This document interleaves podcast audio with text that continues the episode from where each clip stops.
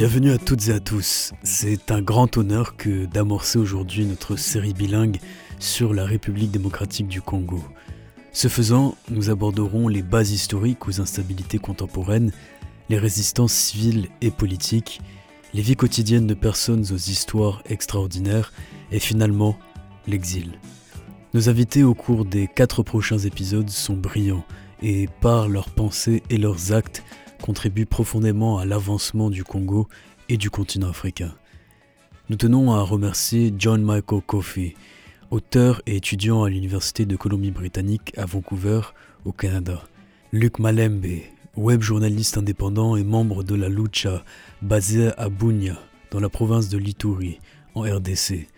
Gaius Kouene, journaliste multimédia et consultant basé à Goma, dans la province du Nord Kivu, en RDC et King Solomon, activiste et étudiant à l'université Simon Fraser à Vancouver, au Canada.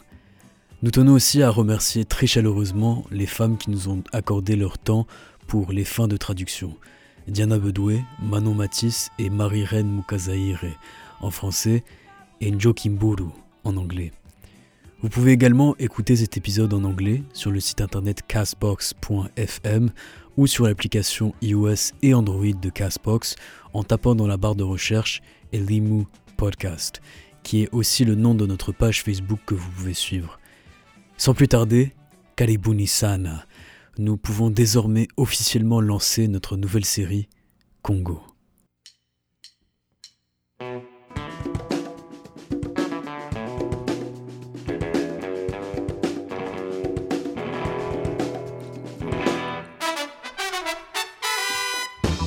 You are listening to Elimu, Knowledge in Kiswahili, your podcast dedicated at discussing past, present, and future social and political issues around the African continent.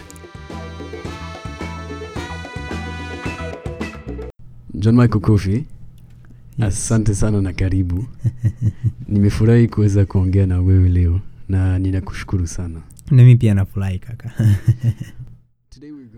Aujourd'hui, nous allons parler des fondements historiques aux instabilités politiques et économiques au Congo ou en RDC telles que nous la connaissons aujourd'hui. Selon vous, jusqu'où dans l'histoire devons-nous aller afin de saisir les séquelles du passé sur le présent? Vous savez, il est évident que tout ce qui se passe maintenant a une base historique. En ce qui concerne jusqu'où nous devrions aller dans l'histoire, le plus loin possible, je dirais. Vous savez, quand vous regardez le Congo, vous ne pouvez pas parler de la dictature et de l'absence d'institutions démocratiques sans parler des gouvernements coloniaux. Et vous ne pouvez pas parler de l'administration coloniale, la Belgique du moins, sans parler de la possession du Congo, le Congo belge et des missionnaires. Et vous savez, vous pouvez partir loin, peut-être jusqu'aux Portugais, à la fin du XVe siècle, lorsqu'ils sont arrivés sur les côtes de la RDC et ont commencé à interagir avec les dirigeants de l'époque, comme le roi Alphonse, et l'interaction avec la royauté portugaise aussi.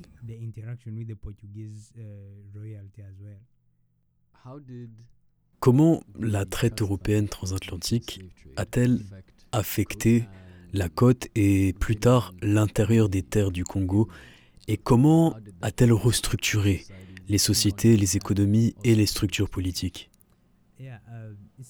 Au fond, une chose dont vous vous rendez compte, c'est qu'après la toute première interaction avec les explorateurs portugais et les Congolais, et en fait la plupart des royaumes de la côte ouest de l'Afrique, l'interaction est ce qui incite la traite des esclaves surtout après la soi-disant découverte, et je mets celle-ci entre guillemets, de l'Amérique par Christophe Colomb.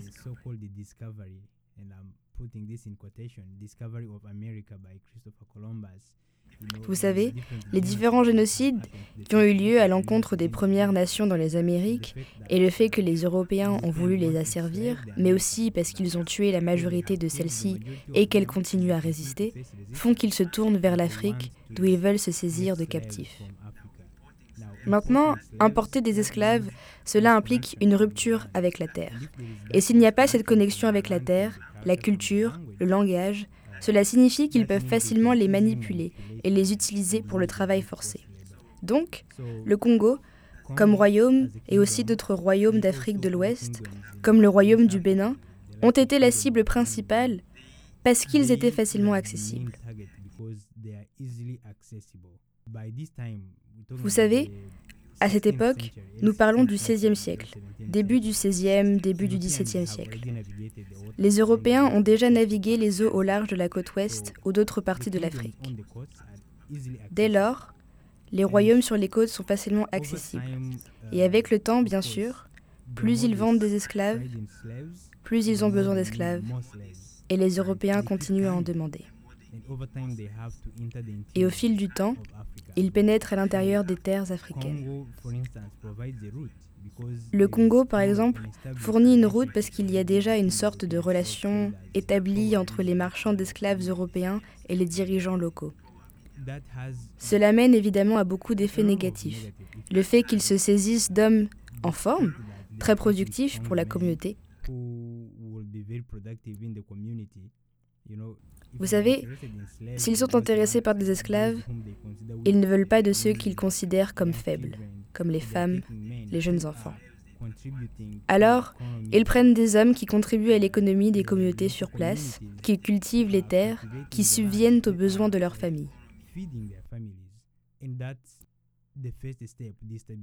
Et c'est la première étape, déstabiliser les structures hiérarchiques qui avaient été établies.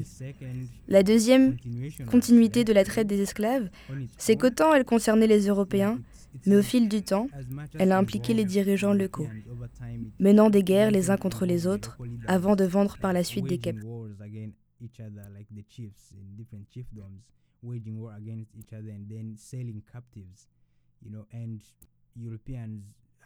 Et les Européens ont été assez intelligents pour continuer à fournir des armes à feu.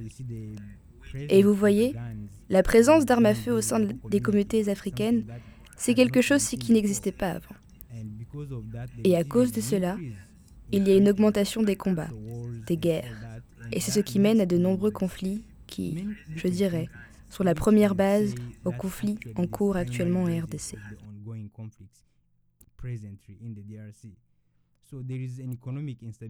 Il y a donc une instabilité économique, une instabilité sociale. Vous pouvez parler de beaucoup, beaucoup de différents effets négatifs de la traite transatlantique des esclaves au Congo et au sein de différents royaumes d'Afrique de l'Ouest. Et donc, suite à l'abolition du commerce des esclaves en Europe, essentiellement au cours de la première moitié du 19e siècle, les structures politiques africaines avaient été totalement déstructurées. C'était concentré uniquement sur le commerce des esclaves et des guerres avaient été menées entre celles-ci.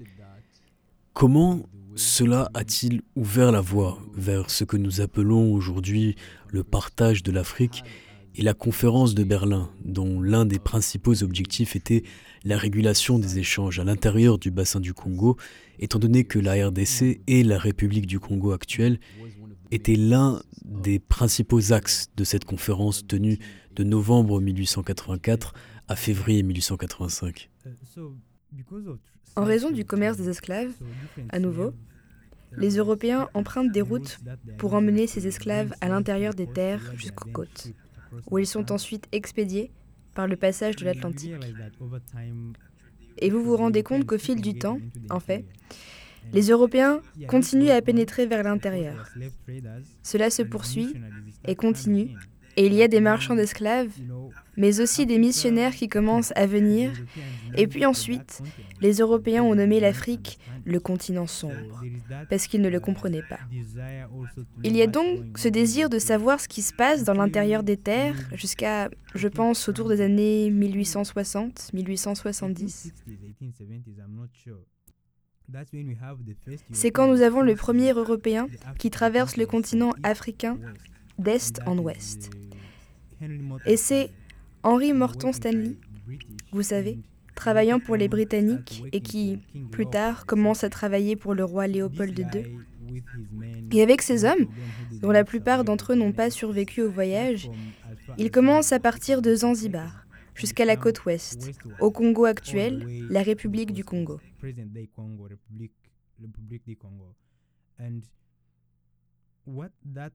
Et ce que cela produit est une découverte de toutes ces richesses, tous ces secrets qu'aucun Européen n'avait connus. Je vais probablement beaucoup faire référence à l'ouvrage d'Adam Hochschild, Les fantômes du roi Léopold, parce qu'il parle aussi de Stanley. Que le roi Léopold prend connaissance du voyage de Henry Morton Stanley, il s'en réjouit et l'engage en tant qu'assistant personnel afin d'explorer ce qui se passe au Congo et l'informer directement. Fond, cela influence la génération suivante de colons et de missionnaires européens qui s'installent. Mais l'impact principal que cela produit est qu'avec cette expédition, le roi Léopold II prend connaissance de l'abondance du caoutchouc et puis se dit, j'ai besoin de ce morceau de terre. Donc, que fait-il? Il sait que le fait de s'engager directement au Congo sera probablement source de conflits majeurs. Il décide donc d'appeler les autres dirigeants européens à se réunir et tâcher de diviser l'Afrique entre eux. Pour lui, son seul intérêt est ce qui est aujourd'hui la République démocratique du Congo, l'État indépendant du Congo à l'époque structure donc son message auprès des autres dirigeants européens autour de l'aspect humanitaire. Oui, je vais prendre le Congo comme propriété personnelle parce que je veux aider les gens. Vous savez que je veux œuvrer pour le développement, insiste-t-il. Il y présente ses projets, comme la construction d'un chemin de fer de l'ouest du Congo à l'intérieur des terres, les mêmes lignes qui finissent par devenir les routes d'exportation du caoutchouc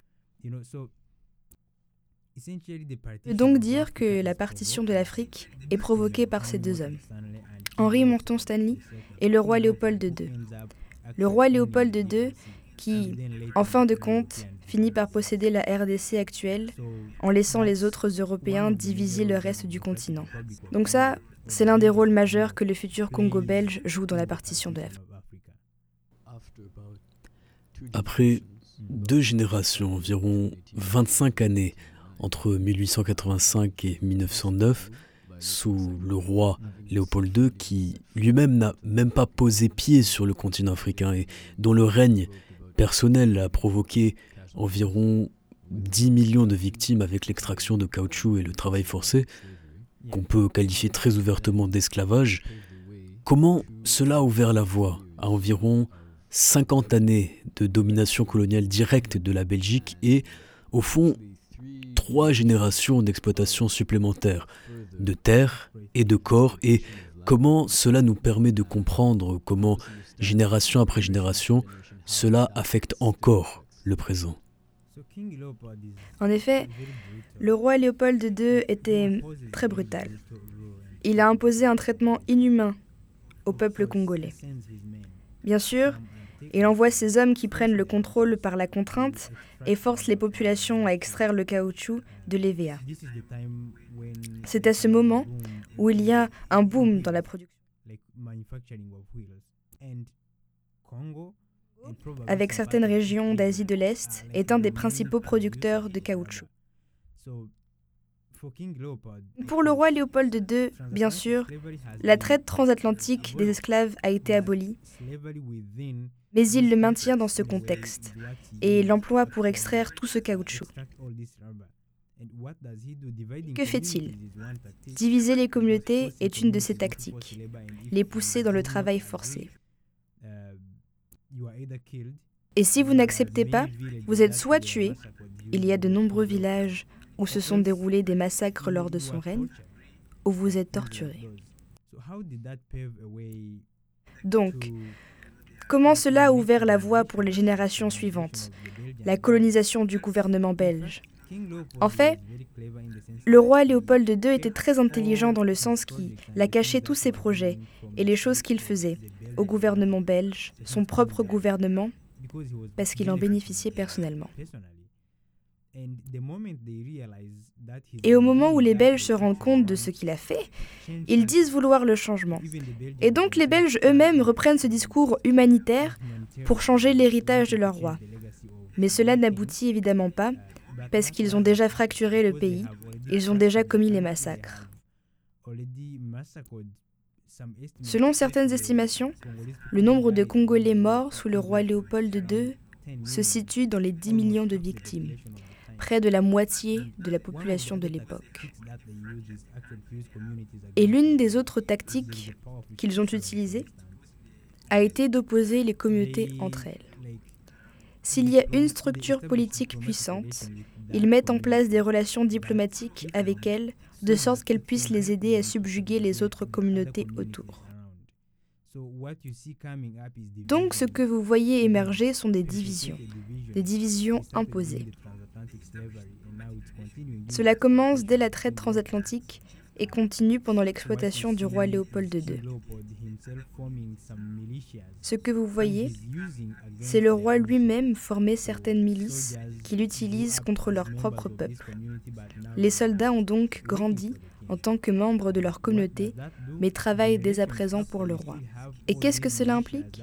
Des générations plus tard, vous avez toujours toutes ces milices qui ont fracturé les différentes communautés, et ce sont elles qui maintiennent les conflits continus.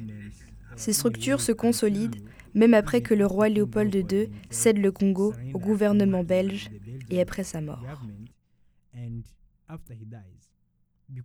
Et parce qu'elles sont déjà si profondément ancrées, les Belges arrivent et se disent Bon, on ne peut rien changer ici. Alors ils maintiennent l'héritage qu'il a laissé. Et cela n'en finit pas. L'exploitation du Congo au cours de la Première Guerre mondiale, la Seconde Guerre mondiale. Vous savez, beaucoup de soldats africains de différents pays ont combattu aux côtés des Européens, avec des Congolais parmi eux.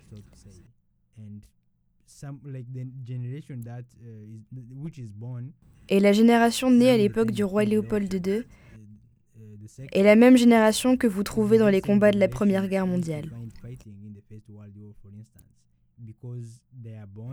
Et parce qu'ils ont été administrés, parce qu'ils sont nés pour la plupart dans les communautés formées pour protéger le roi, ils continuent à soumettre le peuple. Ce genre de fragmentation de la nation tout entière est ce que nous constatons même après l'indépendance, jusqu'à aujourd'hui. Et comment le gouvernement colonial belge s'est-il matérialisé sur un territoire aussi vaste que la RDC, avec plus de 200 groupes ethniques et langues? Comment cela s'est concrétisé? Des années 1910 jusqu'à la fin des années 1950 L'administration belge a également été très brutale. Comme je l'ai dit, elle poursuit l'héritage du roi Léopold II et n'a pas changé la gestion. Je dirais que le système qu'ils ont utilisé est direct et très centralisé. La ville de Kinshasa, anciennement appelée Léopoldville, était là où étaient centralisés les Belges. Et aussi, pendant tout ce temps, je n'ai pas parlé des missionnaires, en particulier l'Église catholique, et le rôle qu'ils ont joué dans tout ceci. Parce que la plupart du temps, les missionnaires étaient ceux qui s'installaient dans les différentes régions du pays. Et cela fournit, en un sens, un lieu de résidence pour les autres Belges.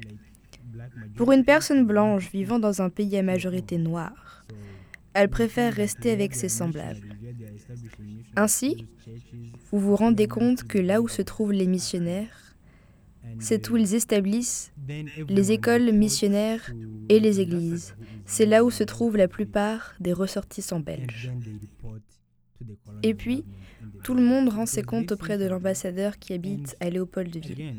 Et puis, ensuite, auprès du gouvernement colonial en Belgique. Tout était très centralisé.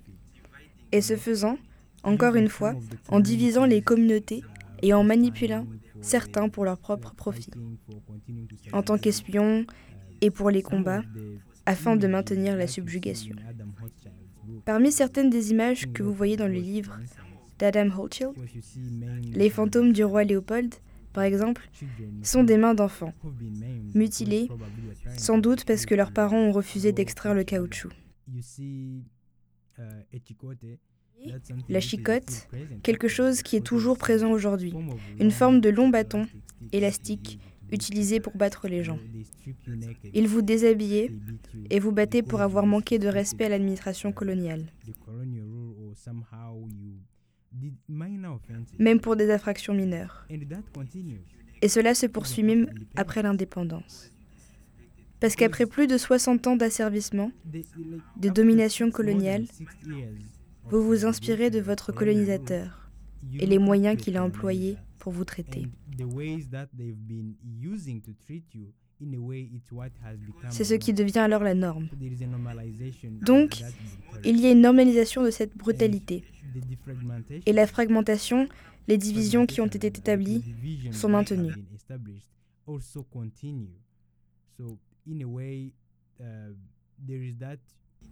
D'une certaine manière, il y a cette volonté, ou ce zèle, pour ainsi dire, des communautés locales de continuer à dominer les unes les autres, même après le départ du gouvernement colonial.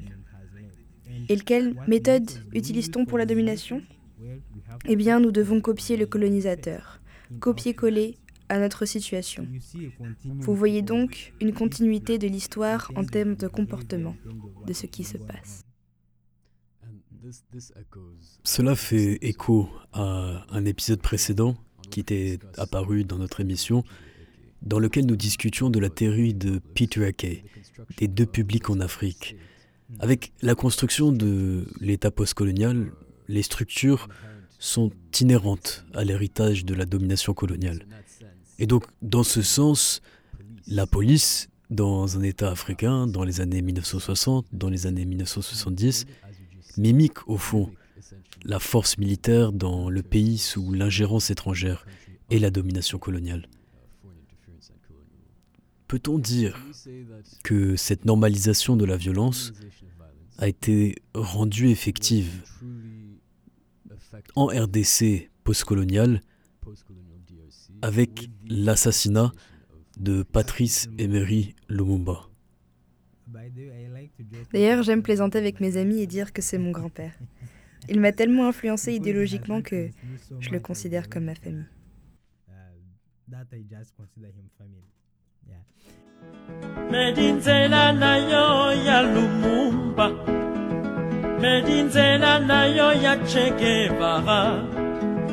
medinzela na yo ya malcolm x medinzela na yo ya umniope oh, ya tiers monde. Oh, ya libération ya pas peuple.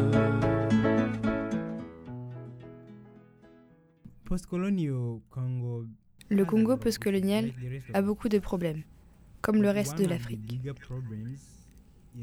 Et vous savez, l'un des plus gros problèmes, historiquement parlant, est la guerre froide. Avec la guerre froide, soit vous étiez avec les pays occidentaux, soit vous étiez avec les communistes de l'URSS, l'Union des républiques socialistes soviétiques. Et les pays africains, nouvellement indépendants, qui le sont devenus à la fin des années 1950 et en 1960, l'année de l'Afrique, ont tous dû choisir un camp. Bien sûr, il y a eu des négociations afin d'essayer d'éviter cette situation, mais au fond, ils y ont été traînés. Et Patrice Lumumba, lui-même, le discours qu'il donne à l'occasion de la fête de l'indépendance du Congo, c'est ce qui le tue.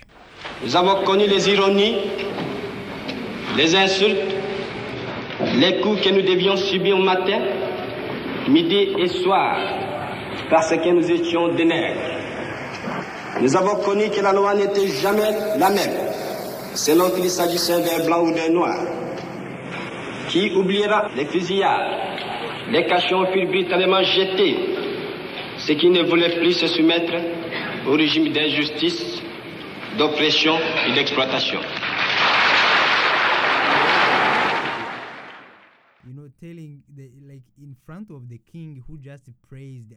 C'est Lumumba devant le roi qui vient de faire l'éloge de son oncle, le roi Léopold II, l'oncle du roi Baudouin, présent au moment de l'accession de la RDC à l'indépendance. Et puis, Patrice Lumumba se trouve en face de lui, surprenant tout le monde en disant Nous avons connu les ironies, les insultes. Qui veut oublier lorsqu'un homme noir ne pouvait pas être appelé monsieur parce que c'était un titre réservé à l'homme blanc? Décrivant la colonisation dans ses termes les plus cruels. De sorte que, à lui seul, il donne le ton. Partez maintenant. Nous en avons fini avec vous. Le Congo est indépendant. Nous le possédons. Nous le dirigeons. Je n'ai pas besoin de l'aide des pays occidentaux. Mais ce discours signifie pour les pays occidentaux, si vous n'êtes pas avec nous, alors vous êtes avec eux, avec l'Union soviétique. Et cela conduit à quoi? Évidemment, les États-Unis et la CIA ont très peur de la voie que Patrice Lumumba est en train de prendre. Déjà, la Belgique sait qu'elle n'a plus sa place en RDC sous Patrice Lumumba. Et en plus de cela, il fait un voyage en URSS, à Moscou, où il rencontre les dirigeants et puis revient.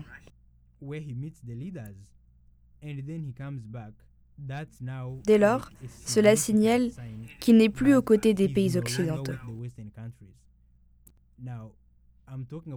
Je parle de ces superpuissances, pour ainsi dire, mais aussi de l'intérieur. Le nouveau gouvernement congolais, au sein duquel il y a quelques malentendus, notamment avec Joseph Kasavubu, le premier président en désaccord avec Patrice Lumumba, son premier ministre. Parce que, dans un sens, plus de pouvoirs sont conférés au Premier ministre, démocratiquement élu par le peuple, tandis que Joseph Kasavubu a simplement été nommé par le gouvernement colonial. Et en raison de cela, Mobutu entre en jeu. C'est un militaire, un général dans l'armée congolaise. Et il se dit, non, cela ne peut pas continuer ainsi. Il part initialement avec de bonnes intentions, mais est ensuite corrompu par la CIA et le gouvernement belge. Il me semble que le Royaume-Uni avait aussi quelque chose à voir là-dedans. Et avant tout ceci, Patrice Lumumba est assassiné. Et cela, c'est sans parler du Katanga, le gouvernement séparatiste de la province du Katanga, qui est la plus riche et aussi l'une des crises majeures auxquelles Patrice Lumumba a dû faire face. Et l'ensemble de ces différentes questions ont fini par mener à l'assassinat de Patrice Lumumba. Pour les pays occidentaux, ils voient son assassinat comme la seule issue pour continuer à exploiter le Congo, continuer d'établir une relation durable avec le Congo.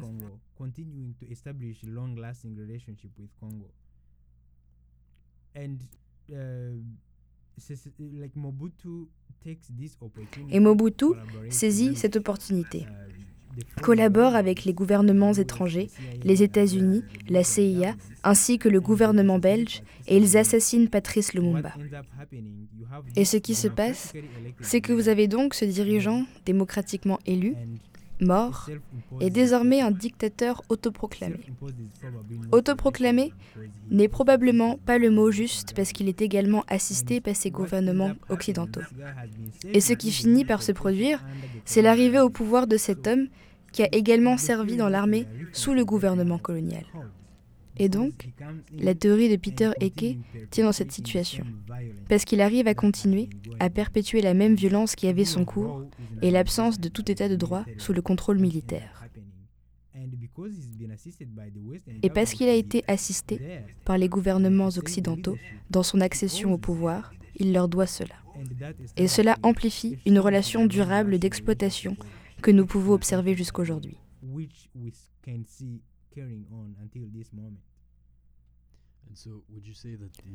Et donc, peut-on estimer que le règne de Mobutu Sese Seko de 32 ans entre 1965 et 1997, avec sa mort, a été central dans la continuation de cette exploitation?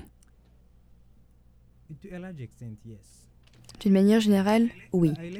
Mais j'aime penser à un discours de Mobutu à l'Assemblée générale des Nations unies en 1975, au cours duquel il parle pour l'ensemble du continent africain de la fatigue des Africains face à la persistance des intérêts occidentaux en RDC et en Afrique en clamant ⁇ Ce néocolonialisme doit cesser ⁇ France Fanon ne disait-il pas que l'Afrique a la forme d'un revolver dont la gâchette est placée aux Aïrs En conséquence, en conséquence, c'est un devoir politique impérieux pour le Zaïre que de donner sa contribution matérielle et militaire à tous ces pays voisins qui sont encore assujettis par les colonialistes de tous bords. Aussi, les filles et les fils du Zaïre m'ont-ils chargé de vous dire qu'à partir de maintenant, le Zaïre tout entier est mobilisé pour combattre tous les racistes et colonialistes de l'Afrique australe? S'il faut mettre le doigt sur la gâchette du revolver Afrique de France Fanon, le Zaïre est prêt à prendre toutes ses responsabilités. Tous les pays. Vous savez, même pour lui, évidemment, c'est de la politique, de la diplomatie pure. Mais vous vous rendez compte qu'il y a tout de même une partie en lui qui se dit oui, cela doit cesser. Alors même que cet homme a des propriétés en Belgique, investit de l'argent dans les banques suisses. Donc, qu'attendez-vous de lui? Il continue à maintenir le même joug colonial contre lequel Patrice Lumumba et ses compatriotes ont lutté. Alors oui, son règne a donné le ton à tous ceux qui l'ont suivi, Laurent Désiré Kabila, puis son fils Joseph Kabila.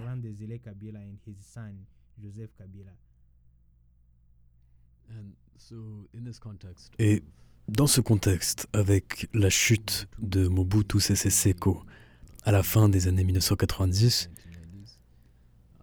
nous faisons souvent référence à ces instabilités comme la première puis la deuxième guerre du Congo.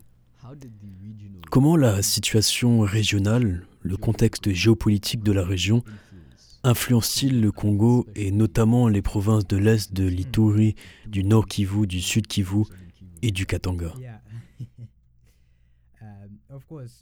Évidemment, quand vous parlez de la RDC, vous ne pouvez pas mettre de côté la situation régionale. Le Congo a été colonisé par les Belges, tout comme le Rwanda et le Burundi. Et la façon dont ils ont colonisé le Congo, en le divisant, le fragmentant, est la même que pour le Rwanda, par exemple. Vous le voyez avec les Hutus, les Tutsis et les Tois, les trois grands groupes. C'est la même chose au Burundi. Et tout cela continue à ressurgir.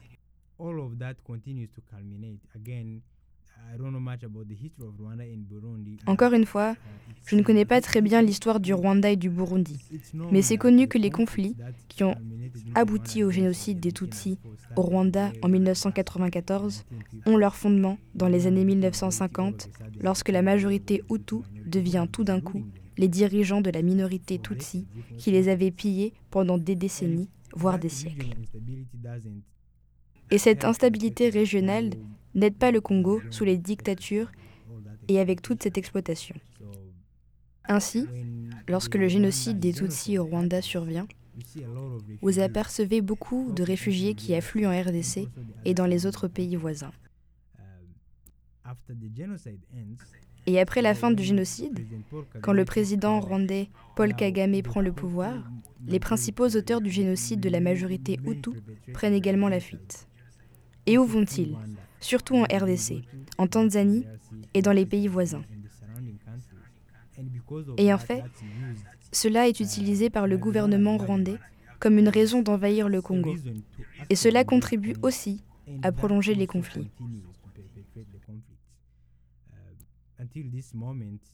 Jusqu'à maintenant, il y a des discussions sur comment le gouvernement rwandais continue à influencer la politique congolaise depuis les années 1990. Et il y a les groupes rebelles qui se sont formés au fil du temps pour tenter de surmonter les dictatures. Et puis, vous avez ce génocide au Rwanda et les conflits au Burundi qui continuent à faire venir des réfugiés qui sont les victimes et des réfugiés qui sont les auteurs du malheur des premiers.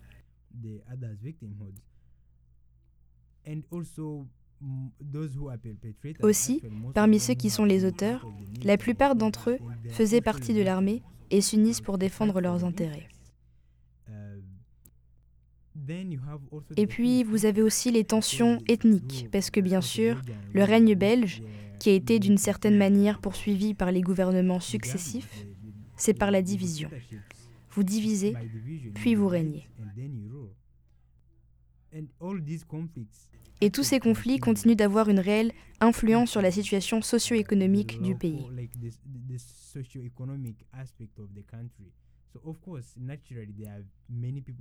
Alors bien évidemment, il y a beaucoup de personnes qui sont fatiguées de tout ceci. Et vous voyez de plus en plus de groupes rebelles. Et avec tout ceci, ils ne se comprennent pas les uns les autres. Ils continuent à se battre. Et c'est ce que vous voyez se produire pour la première guerre du Congo et la deuxième guerre du Congo.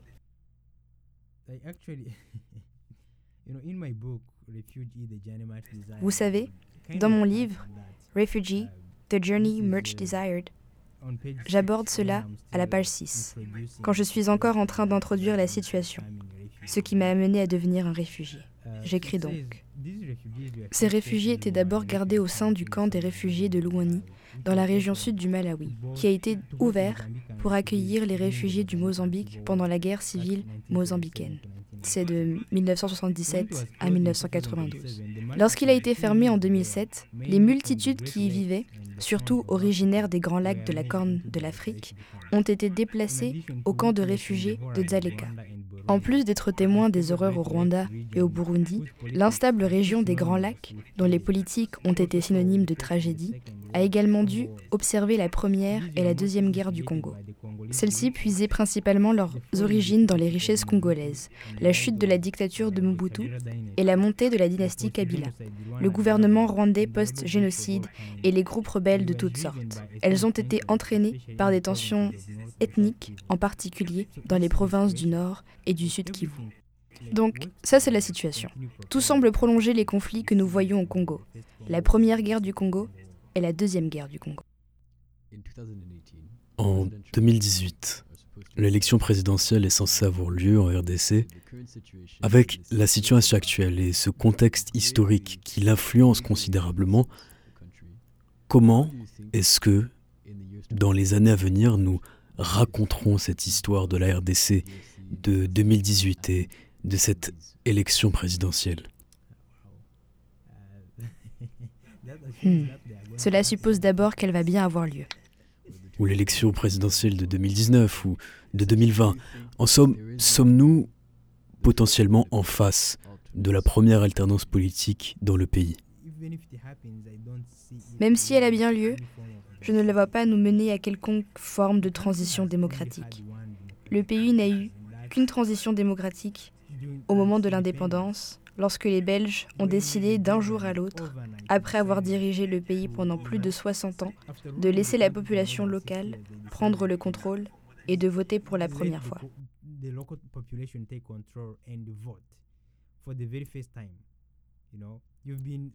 Vous avez assujetti un peuple, l'avez réprimé, l'avez opprimé, l'avez exploité, et puis tout d'un coup, vous vous dites, ah ok, en fait, nous avons décidé de partir, dont vous avez votre dirigeant maintenant. C'est la seule fois que nous avons eu une transition. démocratique avec Patrice Lumumba. Et son assassinat a conduit à une série de dictatures. Et puis, en 2018, presque 60 ans plus tard, vous me dites qu'après toutes ces dictatures, il y aura une transition démocratique. Revenons en arrière. Il y a deux ans, lorsque le mandat de Joseph Kabila prend fin, il dit alors En fait, le pays n'a pas assez d'argent pour organiser des élections. Un pays qui est béni par tant de richesses naturelles, tant de ressources, n'a pas d'argent pour organiser des élections. Et il continue donc son règne. Bien sûr, cette fois-ci, il s'est promis à lui-même et à la communauté internationale qu'il quittera son poste. Mais encore une fois, en 2018, tout d'un coup, un pays qui n'a jamais eu de transition démocratique, dont le système de vote a toujours été truqué, d'une manière ou d'une autre corrompu, introduit maintenant un système de vote électronique, puisque visiblement, c'est ce qu'il prévoit de faire. Je dirais que dans 15 à 20 ans, nous regarderons sans doute ce moment, comme tout événement dans l'histoire de la RDC, comme très important et historique. Mais dans quel sens? C'est très difficile à prévoir, très difficile à dire. Nous assisterons probablement à un bain de sang. Au moment où nous parlons, actuellement, il y a des gens qui meurent d'Ebola, de la crise d'Ebola dans la partie est du Congo. Et en plus de cela, les conflits qui continuent de drainer le pays n'ont pas cessé. Donc vous avez cela qui se passe, et puis vous avez aussi les leaders ridicules de l'opposition qui s'unissent sous un candidat unique, puis se retirent de la coalition dans les 24 heures qui suivent. Et puis vous me dites que quelque chose de positif va sortir de cela? Je n'ai pas beaucoup d'espoir pour mon pays pour le moment. Peut-être à l'avenir. John Michael Kofi, thank you so much. Asante sana na matondo mingi. No, thank you so much. Nakushukuru kabisa. Merci, thank you. Merci beaucoup pour votre écoute de ce premier épisode de notre série Congo. Au cours du deuxième épisode, nous aborderons la résistance civile et politique en RDC avec Luc Malembe, web journaliste indépendant et membre de la Lucha, qui nous rejoindra de Bunia dans la province de Litori en RDC. N'oubliez pas de suivre Elimu Podcast sur Castbox ainsi que Facebook où vous serez tenu au courant de nouveaux contenus. Excellente journée à toutes et à tous, Sikunjema et à très bientôt.